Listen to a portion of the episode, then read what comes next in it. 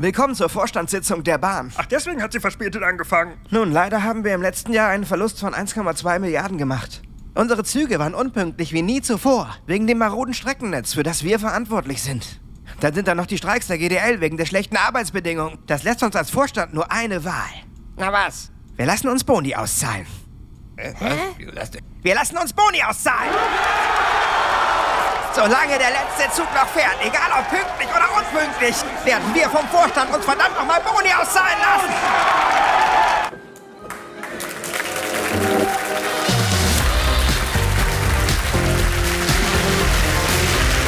Herzlich willkommen zu Extra 3.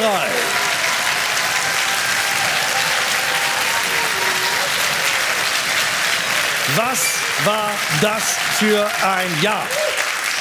Krieg in der Ukraine, Terrorangriff auf Israel, Krieg im Nahen Osten, Wahlerfolge für rechte Populisten, Haushaltskrise, Pisa-Schock und bei der Nationalmannschaft läuft auch nichts mehr. Ein Horror, ja, ein Annus Horribilis, wie die Proktologen sagen. Es, äh, es gab aber auch gute Nachrichten. Bei der Bahn ist das bedingungslose Grundeinkommen heute bereits Realität. Es gibt äh, für die Bahnvorstände Bonuszahlungen in Millionenhöhe. Dabei hat die Bahn ja bei den entscheidenden Kennzahlen, also bei Pünktlichkeit und Kundenzufriedenheit, ihre Ziele klar verfehlt. Aber andere Ziele wie Mitarbeitendenzufriedenheit und Frauen in Führung hat der Konzern nach eigenen Angaben übertroffen. Bei Frauen in Führung zwar nur um einen Prozentpunkt, belohnt wird der Vorstand aber mit 175 Prozent Bonus. Allein Bahnchef Lutz bekommt hier 384.000 Euro extra. Ah, die Bonuszahlungen verkehren in umgekehrter Anstandsreihung. Das macht doch Hoffnung. Wenn Bahnvorstände das schaffen, ohne Leistung reich zu werden, dann kann es jeder schaffen. Ich finde, es tut gut, mal das Positive zu sehen. Leider ist es ja so, dass wir dazu neigen, uns intensiver mit schlechten Nachrichten zu beschäftigen als mit guten. Aus diesem Grund sind manche ihr Leben lang Fan von Schalke 04. Titanic ist ein Film, der uns nur deswegen so fesselt, weil das Schiff am Ende untergeht. Wäre die Titanic angekommen, hätte das keine Sau interessiert. Wir finden es spannend, wenn ein englischer Beamter von Russen gejagt, beschossen, von Autos verfolgt, von Frauen verführt wird. Deswegen gucken wir James Bond. Ein Film über einen deutschen Beamten im Ordnungsamt, der jeden Abend pünktlich Feierabend macht, wäre wohl nicht mal halb so erfolgreich. Das hat wohl mit der Evolution zu tun. Es war ja auch sinnvoll, wenn in der Steinzeit jemand gerufen hat, Achtung, der Säbelzahntiger kommt, dann war diese News wichtiger, als wenn jemand gesagt hat, du, wir sollten die Höhle mal wieder neu ausmalen. Das machen die Nachbarn auch gerade. Ich habe mich auch an den Tierzeichnungen so ein Stück weit satt gesehen. Aber da 2023 ein Jahr war, in dem die positiven Nachrichten viel zu kurz gekommen sind, wie ich finde, möchte ich heute vor allem mal darüber reden. Also über genau das, was gut gelaufen ist. Positiv ist doch schon mal, dass man beim Wort positiv nicht mehr als erstes an einen Corona-Test denkt, oder? Und falls Sie doch Corona haben, seien Sie froh. Noch eine gute Nachricht. Telefonische Krankschreibungen sind wieder möglich. Eine sehr schöne Nachricht für Leute, die den Wochenendurlaub ein paar Tage verlängern wollen. Das äh, funktioniert aber nur, wenn man schon bekannt ist in der Arztpraxis. Wenn Sie das nicht sind, heißt das aber im Umkehrschluss, dass Sie weitestgehend gesund waren bisher.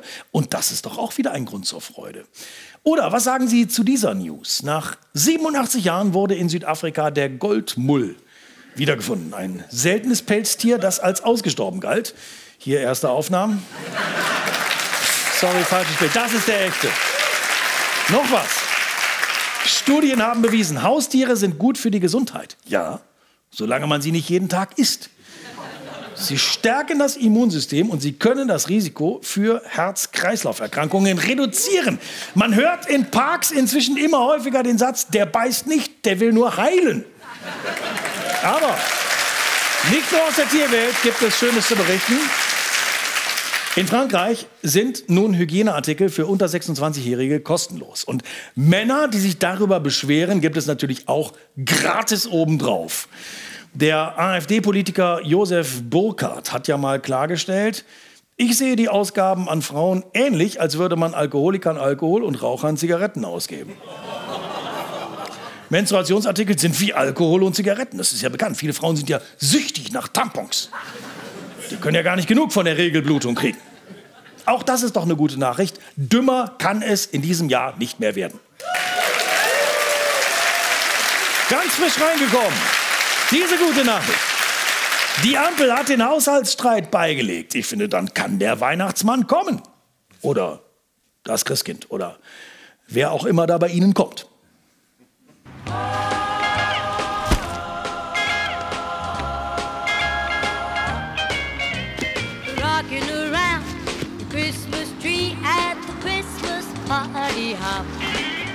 Christkind, was machst du hier?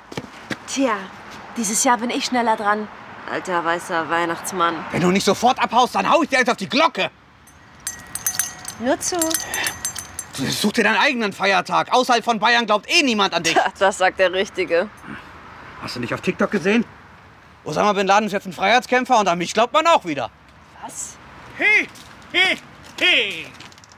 Was zum heiligen Nikolaus? Ganz recht. Ich bin der einzig Wahre hier. He, he, he. Das heißt ho, ho, ho. Hey, der ist im dritten Jahrhundert geboren. Sei mal ein bisschen sensibler, okay? Nikolaustag war schon. Erst im nächsten Jahr wieder, gell? Ich bin nicht dement. Ich habe nur keine Lust, immer die langweilige Vorband zu sein. Was ist in deinem gammligen Sack? Etwa Geschenke? Ja, ich darf ja immer nur Mandarinen und Nüsse verteilen. Ich will auch mal was Cooles verschenken. Hier, eine Nintendo Mega Drive Genesis 5. Was? Das ist eine Copyright-Verletzung und das weißt du schon. Ich klag die Scheiße aus dir raus. Uh, Copyright. Da kann wohl jemand Englisch. Schaut mich an, ich bin der coole American Santa. Du weißt schon, dass du eine Erfindung von der Marketingabteilung von Coca-Cola bist, oder? Kommerz. Das hat dir der Teufel gesagt. Ja, apropos Teufel. Santa ist ein Anagramm von Satan. Leute, hier oben. Ich bin der Zwarte Piet von den Netherlands. Sorry, die Verspätung, Nikolaus. Mann, ich bin Assistent von Nikolaus. Hey, Alter, bist du geblackfaced? Nein, nein, das ist kein Blackfacing. Das ist nur Ruß. Ich komme doch durch den Schornstein. Deswegen. Ey, ihr seid beide scheiße. Ihr macht den Kindern doch nur Angst. Warum macht ihr das? Aber er ist geblackfaced. Oh.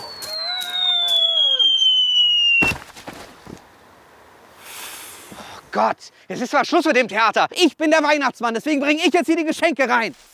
Scheiß, Baumstamm, Scheiß. Haselnüsse und Pinienkerne, ich piss, weiß, Wein. Hör sofort auf, dieses verstörende Lied zu singen. Wer bist du? Ja, wer wohl? Ich bin Tio, der katalanische Weihnachtsbaumstamm. Fuck, dich gibt's ja wirklich. Die Kinder müssen mich jetzt mit dem Stock schlagen, damit ich mein Nougat ausscheißen und den köstlichen Wein auspissen kann. Was ist das hier für eine Freakshow? Ups, sorry, falscher Sketch. Und? Kann ich immer bitte durch? Sind da Geschenke drin? Denk mal schon, ist ja Weihnachten. Bist du ja der wahre Weihnachtsmann. Ja. Und mein Schlitten ist auch ein bisschen geiler als deiner. Und ich habe keine Rentiere, die das Klima kaputt furzen. Packt ihn! Ein! Komm schon her!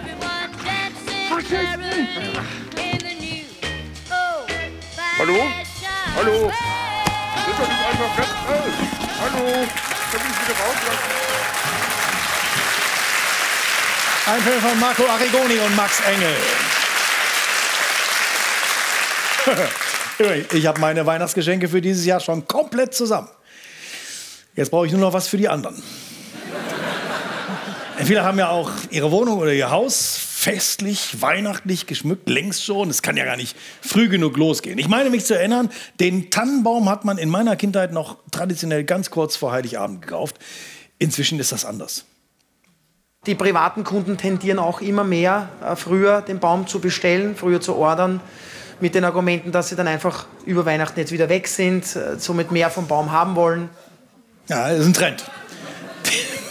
Den Baum schon im August aufstellen und Weihnachten nach Teneriffa fliegen. Das ist halt das Problem, dass Weihnachten auch immer ausgerechnet in die Zeit fällt, wo man frei hat. Blöd irgendwie. Ne? Wobei auch der Baum schon für viel Frust und Streit sorgen kann, wie diese Weihnachtsbaumverkäuferin zu berichten weiß. Es kommen Pärchen rein, guter Laune und können sich über einen Baum dermaßen in die Haare bekommen, dass sie fast getrennt wieder rausgehen. Also es, manchmal erlebt man Sachen, wo ich denke, es ist doch nur ein Baum, es ist ein Fest der Liebe. Wegen Fest der Liebe. Nee, nee, nee, nee, nee, nee. Viele Beziehungen scheitern wegen des Baumes. Schon vor Weihnachten. Dann sitzt der Mann Heiligabend mit dem Hund allein zu Hause und die Frau mit dem Baum im Restaurant. Aber wir wollten ja über die guten Nachrichten sprechen. Ich hätte da eine. Diese bescheuerten Weihnachtsmänner, die jahrelang immer an den Balkonen hochgeklettert sind, die sind viel seltener geworden. Wenn man die jetzt sieht, sind es in der Regel echte Einbrecher. Sollten Sie doch einen dieser Balkon-Weihnachtsmänner anbringen wollen, dann sollten Sie dies so tun, dass er nicht herabfallen kann. Das ist übrigens vorgeschrieben. Wenn Menschen durch einen herabfallenden Weihnachtsmann sterben, ist es nämlich unschön und es ist dann auch schwer, bei der Trauerrede ernst zu bleiben. Äh, der Gesetzgeber setzt hier durchaus Grenzen. Natürlich, Brauchtum ist erlaubt, aber es gibt Grenzen. Manches ist gestattet, anderes ist nicht gestattet. Viele haben ja so ihren sehr speziellen Weihnachtsfetisch. Ja, das. Ähm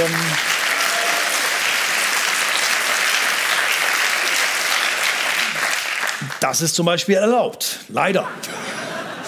Es ist grundsätzlich auch gestattet, eine Lichterkette am Balkon einer Mietwohnung anzubringen. Es ist aber nicht erlaubt, ein blinkendes Rentier im Garten aufzustellen, wenn der Garten nicht zur eigenen Wohnung gehört. Wenn sich Nachbarn dann beschweren, muss das Blinken entfernt und das Rentier zurück in den Zoo gebracht werden. Alles hat seine Grenzen. Übrigens auch die christliche Nächstenliebe hat Grenzen. Ja, sogar an Weihnachten. Dima Paul. Sankt Apollinaris steht in Düsseldorf nicht für Schalensprudel, sondern für moderne Spritzigkeit. Verkörpert durch dieses schicke neue Tor der gleichnamigen Kirche. Toll, nicht? Ja, optisch auch nicht der Hingucker, ne? Also es passt nicht in die äh, Architektur einer Kirche rein. Sieht schon sehr unfreundlich aus, finde ich. Die Kirche, die wurde erst renoviert, ne? Und dann wurde alles neu gemacht. Vielleicht wollten sie den nicht haben, den Obdachlosen. Nein, denn der Obdachlose, der hier im überdachten Eingangsbereich kampiert hat, passte nun wirklich nicht zur wunderschönen St. Apollinaris. Gut, so würde die zuständige Gemeinde das natürlich nie sagen. Sie äußert sich hier eh nur schriftlich und teilt mit. In der Vergangenheit gab es an der Kirche häufiger Vandalismus und Verschmutzungen, unter anderem auch durch Fäkalien. Ja, denn wie steht es schon in der Bibel? Klopft an und es wird euch geöffnet, außer wenn ihr obdachlos seid. Die Kirche hat ja einen gesellschaftlichen oder einen sozialpolitischen Auftrag, sich gerade für Schwache und Arme in der Gesellschaft einzusetzen und äh, nicht Gitter gegen sie zu errichten. Na na, wer ein Dach über dem Kopf hat, dem macht St. Apollinaris das Tor gerne weit. Und davor haben alle Schafe Gottes Platz. Da ist es luftiger und trotzdem gemütlich. Also wo ist das Problem?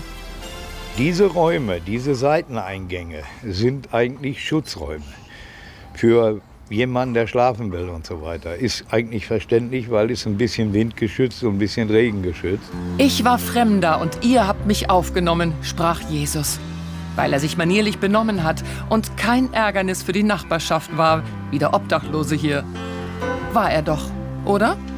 Der war ruhig, hat, hat er geschlafen, so da gehaust und also mich hat er nicht gestört auf jeden Fall. Ich finde, gerade im Bereich einer Kirche sollte man so ein bisschen an Nächstenliebe denken und äh, ich halte das für nicht so freundlich. Wie auch immer, Sankt Apollinaris hat den Obdachlosen in Gottes Hände gegeben. Und siehe, wir freuen uns, dass nach unseren Informationen der Nichtsesshafte inzwischen eine Unterkunft gefunden hat. So teilt es die barmherzige Gemeinde schriftlich mit. Aber selbst das stellt die Ketzer nicht zufrieden. Die Kirche hat argumentiert, das Gitter hier aufgebaut zu haben, weil äh, ein Obdachloser in einer anderen Kirchengemeinde direkt in der Eingangstür anscheinend äh, nachts gestorben ist. Aus was für Gründen weiß ich gar nicht und wollten das jetzt hier äh, unterbinden. Und dann hat ein Nachbar äh, mir eine zynische Mail geschrieben und hat gesagt, naja, wenn er dann 20 Meter von der Kirche entfernt stirbt oder nachts erfriert, dann ist es besser für die Kirche. Der Herr ist gut und leitet die Elenden auf seinen Weg. Und dieser Weg führt in St. Apollinaris eben vor das Tor. Gesegnete Weihnachten.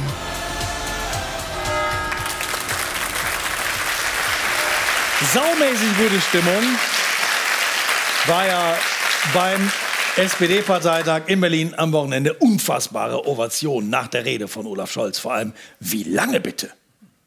Schönen Dank. Die haben angefangen zu applaudieren und gar nicht mehr aufgehört. Viele Delegierte wussten gar nicht, dass man so lange applaudieren kann. Viele Ältere wussten noch gar nicht, dass sie so lange stehen können. Wenn Scholz so weitermacht, kann er vielleicht noch Kanzler werden. Ja?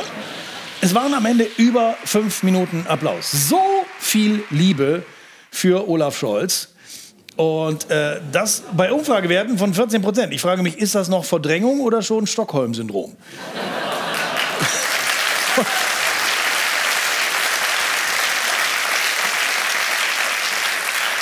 Wen ich auch noch nie so emotional erlebt habe, war Saskia Esken.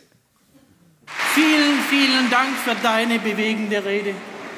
Die hat uns im Herzen angefasst. Ganz ehrlich, im Herzen angefasst. Im Herzen angefasst, ja, so wie der Chirurg im Herzen anfasst, wenn es wirklich ums Überleben geht. Auch Sie, ja, zusammen mit Ihrem äh, Kollegen Lars Klingbeil, die beiden Parteivorsitzenden, wurden ja mit Bombenergebnissen im Amt bestätigt, mit über 80 Prozent. Finde ich schon toll. Für ein Duo, das ja manchmal auch so wirkt, als würden sie von Vox begleitet auf Mallorca ein Schlagercafé eröffnen wollen. Und zwar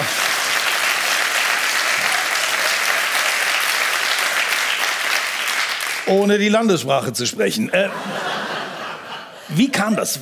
Warum war die Laune so gut? Hat Lauterbach schon mal ein bisschen legales Cannabis mitgebracht? Waren deswegen alle so entspannt? Nein, es lag natürlich am SPD-Motivationscoach, der den Parteitag im Vorfeld auf Linie gebracht hat. Es lag an Maximilian Schafroth. Aber schnell hier. Aber husch, husch, aber schnell rein. Olaf spricht schon, Olaf spricht schon. Schnell rein da. Spannend mal. Mal schnell hier, Mann. Ja, sorry, ich bin heute Morgen mit dem Zug gekommen. Ja, aber da gibt's, gibt, so Ausreden gibt's bei der SPD nicht. Rein jetzt da. Sag ich mal, wer einen schämmeligen Altbau saniert hat, der kann auch die SPD coachen. Morgen gerade stehen und lächeln nicht vergessen, ja? Bock auf, jeden Ampel? Fall. Auf- Ja, sicher. Bock auf nicht? Olaf? Ja. Ja, Sicher, weiter, das hier auf jeden Fall. Bock Auf jeden auf Fall. Olaf. Ja, ja, auf jeden Fall. Philipp, morgen High Five. Wie gehen wir durch die drei Tage? Du, dass wir einfach so ein bisschen Power geben.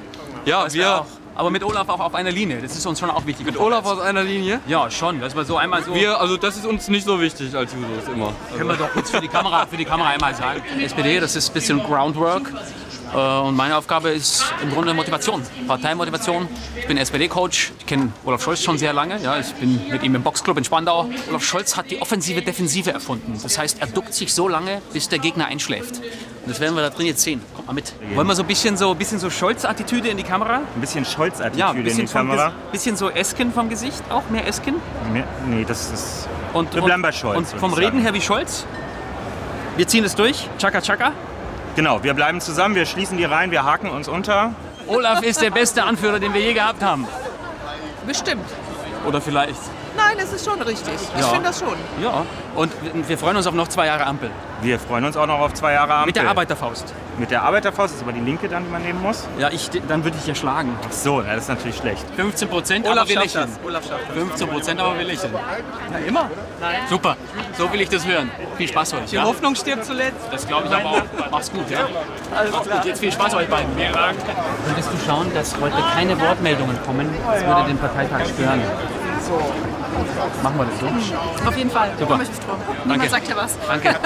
Es ist nur wichtig, wie die Umfragen, einfach, Ja. dass wir lächeln, dass die Umfragen nicht noch weiter runtergehen. Das meine kann man ich. wohl sagen. Aber Ja. dazu gebe ich schon einen Rat. Wir brauchen noch ein bisschen mehr Partizipation der Bürger. Ja, ja. Wir können nicht alles vom Staat machen. Ja, der Bürger ist schon auch schuld, ja. Nein, nicht schuld. ja vielleicht können wir das noch mal so im Scholz-Duktus in die Kamera sagen. Was heißt denn das in der Scholz-Duktus? Einfach gucken und schweigen. Das kann ich nicht. Jetzt kommt langsam hier so die Pritzelstimmung.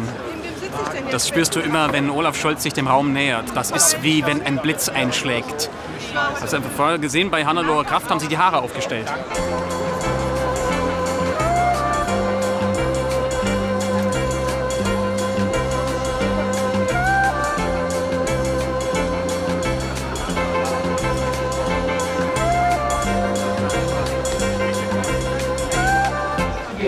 Zuhören.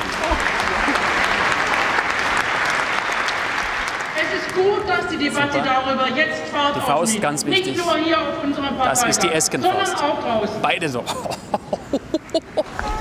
und Hand der Laden läuft. Ist gut. Wir wollen Respekt für alles, egal ist die ist die Man freut sich in der SPD halt mehr nach innen. Das ist, äh, das ist Scholz-Schule. SPD. Hat doch alles super geklappt. Keine Freude.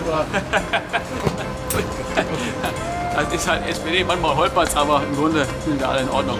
Mach's gut, jetzt ist Schluss hier. Danke, Maximilian Schaffroth und Tobias Döll. Es gab ja viel Kritik in den letzten Monaten an Olaf Scholz. Es gab Kritik aus der Opposition, klar, aber auch aus der eigenen Partei. Hier zum Beispiel vom Vorsitzenden des SPD-Ortsvereins Bochum-Hamme. Ich möchte das auch nicht immer schönreden. Ne? Also, das ist halt nicht so, wie es sein sollte. Ne? Und da, oder mit dem Wumms und Doppelwumms und so, ja, da denkt man sich auch, ja, was soll das? Ne? Der soll einfach das Land vernünftig regieren und fertig aus. Ne? Ganz einfach. Das ist, das ist doch, wenn Sie mich fragen, ist das das neue Motto der SPD. Nach mehr Demokratie wagen und das Wir entscheidet, kommt jetzt das Land vernünftig regieren und fertig aus.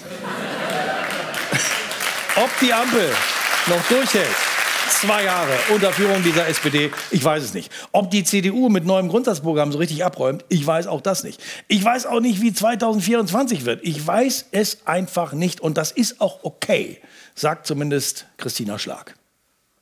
Wissen, das weiß, äh, glaubt ja jeder zu wissen, ist Information, die gewiss ist. Also vereinfacht gesagt, die stimmt. Viele Menschen wissen Dinge. Richard David Precht weiß, dass er einen wichtigen Beitrag zur gesellschaftlichen Bildung leistet. Olaf Scholz weiß, dass er ein charismatischer Redner ist. Freiheit und Sicherheit werden siegen.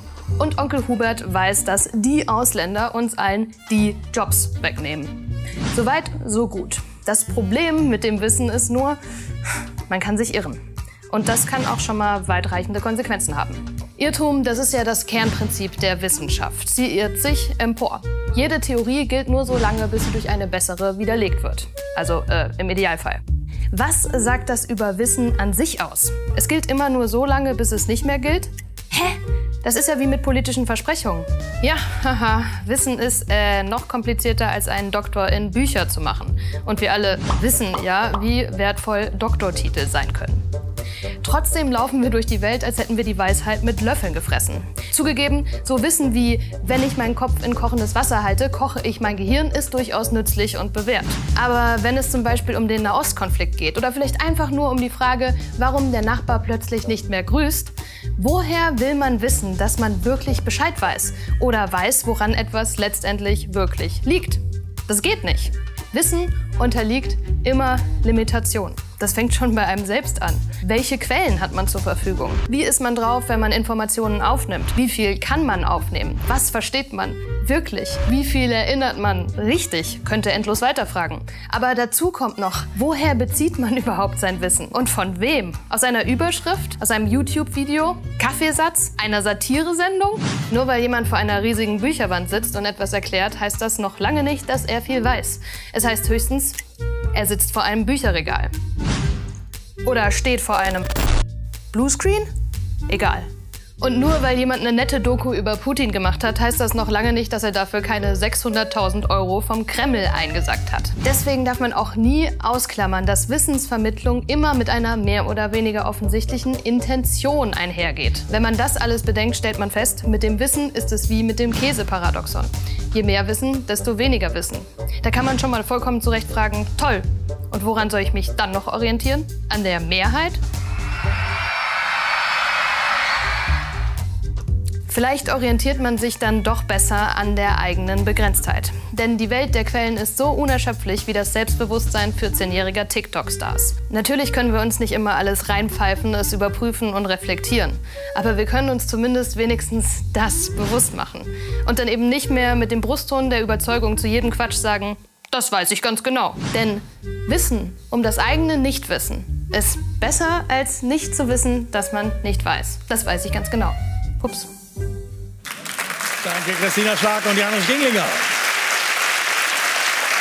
Beim Klimagipfel in Dubai hat die Welt beschlossen, aus den fossilen Energien auszusteigen. Nein, das ist äh, so falsch formuliert. Die Staaten werden aufgerufen, sich abzuwenden von den fossilen, falls möglich. Also nicht auszusteigen, aber sich abzuwenden. Also ganz konkret beim Tanken so ein bisschen zur Seite drehen.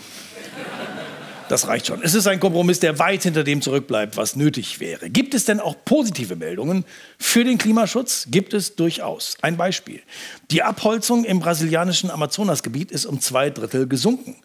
Und es wird auch perspektivisch immer weniger, denn was nicht mehr da ist, kann man auch nicht mehr abholzen. Gute Nachrichten gibt es auch aus Deutschland. Die kleine Gemeinde Vorenlinden ist schuldenfrei dank ihrer Windräder. Ist das nicht schön? Wind of Change, nur ohne Ohrwurm. Auch toll. In Kiel haben Fahrräder ab sofort grüne Welle. Es gibt da Wärmebildkameras, die erkennen, wenn ein Radler kommt und dann schaltet die Ampel auf grün. Problem, es sind erstmal nur zwei Straßen. Es ist ein Pilotprojekt und bis Kiel ist es ziemlich weit mit dem Fahrrad. Egal von wo. Noch etwas. Laut aktueller Forschungen speichern Pflanzen offenbar mehr CO2 als vermutet. Volker Wissing hat schon angekündigt, Tempo 250 mit dem Verbrenner auf der Autobahn gilt ab sofort als klimafreundlich, wenn man eine Juckerpalme als Beifahrer hat. Das ist diese Technologieoffenheit, von der er immer spricht. Außerdem gibt es Menschen, und das finde ich auch richtig toll, die setzen auch beim Weihnachtsbaum auf Nachhaltigkeit. Meine Damen und Herren, wir haben einen wunderbaren Extra-3-Film von 1998 gefunden und wollen Ihnen den gerne noch mal zeigen. Erstens, um Ressourcen zu schonen. Zweitens, weil er uns einfach immer noch gefällt. Und drittens, verdammt gut. Sehen Sie selbst. Noch wütet das Sturmtief Zylia. Wer nicht unbedingt muss, fährt nicht auf die Nordsee raus. Wir müssen die Reise auf die Insel Langeoog dennoch wagen. Dort wartet NDR-Zuschauer Els Sanders und behauptet, einen älteren Weihnachtsbaum zu besitzen als der Guinness-Buch-Rekordhalter aus dem Pfarrhaus Zorge. Ich glaube, das war ein Pastor, letzten Mittwoch, extra drei, und den habe ich zufällig gesehen. Gut, es war zwar Donnerstag, aber tatsächlich hatten Pastor Weißkichel und seine Frau ihren vertrockneten Weihnachtsbaum vorgeführt. Steht seit dritter Advent 97, behaupteten sie. War ein netter Kerl, aber er hat den Tannenbaum nur zehn Monate. Und da habe ich gedacht, das kann ich mir nicht gefallen lassen. Ich habe einen Tannenbaum, der ist ja schon über vier Jahre. Steht er hier. Nun ja, auch dieser Baum sieht ziemlich vertrocknet aus. Was ist mit Zeugen? Ich habe hier vier Herren, habe ich. Zeugen sind auch da. Und als Sanders beginnt zu erzählen, was er mit dem Rekordbaum Jahr für Jahr so angestellt hat. Heute steht er übrigens verkehrt rum, mit den Wurzeln nach oben. Warum auch immer. 94 grün mit Ballen im Pott gießen. Genau, so war es. So war's. Richtig, das stimmt. 95 eingehüllt wie Christo den Reichstag. Genau, so war es. Richtig, das stimmt. 96 Christo rausgenommen, den Baum total entnadelt, wieder geschmückt. Genau, so war es. Das stimmt. 97 Spitze in den Pott, oben an der Decke gehängt. Genau so könnte es gewesen sein. Richtig. Und am Haken hängt der Baum oben an der Decke. Stimmt wohl auch. Und dann zückt Els Sanders seine Trümpfe. Fotografische Dokumente von 96. Sogar von 95 ist eines erhalten. Da sah er so aus, Els Sanders und der Baum. Der Fotograf erinnert sich. Ich kam hier rein, Els kam gerade unter der Dusche weg und da habe ich das Bild gemacht und so war's. Genau so war's. Für Zweifler nochmal Els Sanders und der Baum. Das ist der Beweis. Bleibt die einzig entscheidende Frage, ob die Langeoger auch singen können. Gefürchtet ist diese Frage bei allen hoffnungsvollen Weihnachtsbaumrekordlern. Auch für den Pastor war das Singen der wunde Punkt. Der hat ja gar nicht gesungen.